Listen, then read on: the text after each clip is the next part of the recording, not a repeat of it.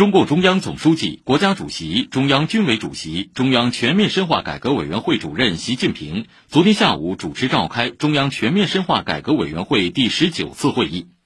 审议通过了关于完善科技成果评价机制的指导意见，关于进一步减轻义务教育阶段学生作业负担和校外培训负担的意见，深化医疗服务价格改革试点方案，关于深化生态保护补偿制度改革的意见。关于在城乡建设中加强历史文化保护传承的若干意见，习近平在主持会议时强调，加快实现科技自立自强，要用好科技成果评价这个指挥棒，遵循科技创新规律，坚持正确的科技成果评价导向，激发科技人员积极性。义务教育是国民教育的重中之重，要全面贯彻党的教育方针，落实立德树人根本任务。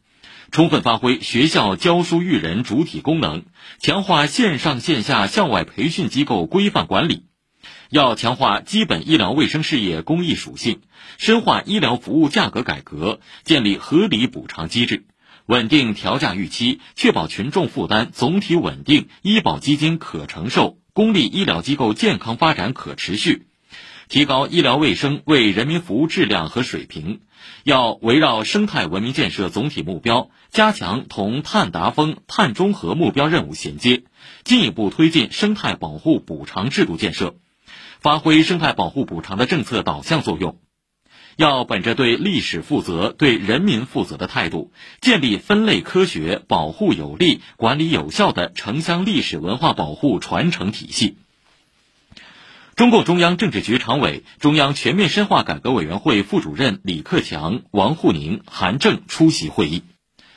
会议强调，要坚持质量、绩效、贡献为核心的评价导向，健全科技成果分类评价体系，针对基础研究、应用研究、技术开发等不同种类成果，形成细化的评价标准。要把握科研渐进性和成果阶段性特点，加强中长期评价、后评价和成果回溯，推进国家科技项目成果评价改革，健全重大项目知识产权管理流程，加强科技成果评价的理论和方法研究，引导科技人员潜心研究、探索创新，杜绝科技成果评价中急功近利、盲目跟风现象。会议指出。义务教育最突出的问题之一是中小学生负担太重，短视化、功利化问题没有根本解决。减轻学生负担，根本之策在于全面提高学校教学质量，做到应教尽教，强化学校教育的主阵地作用。要深化教育教学改革，提升课堂教学质量，优化教学方式，全面压减作业总量，降低考试压力。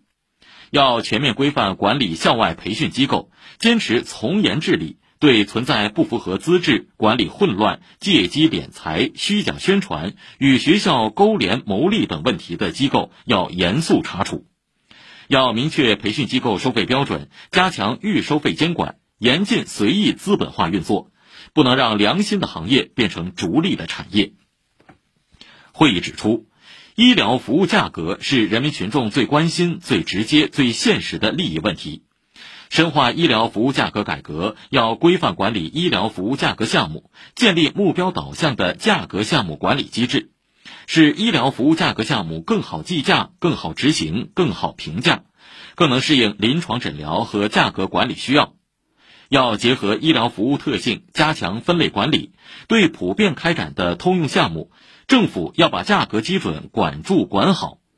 对于技术难度大的复杂项目，政府要发挥好作用，尊重医院和医生的专业性意见建议，更好体现技术劳务价值。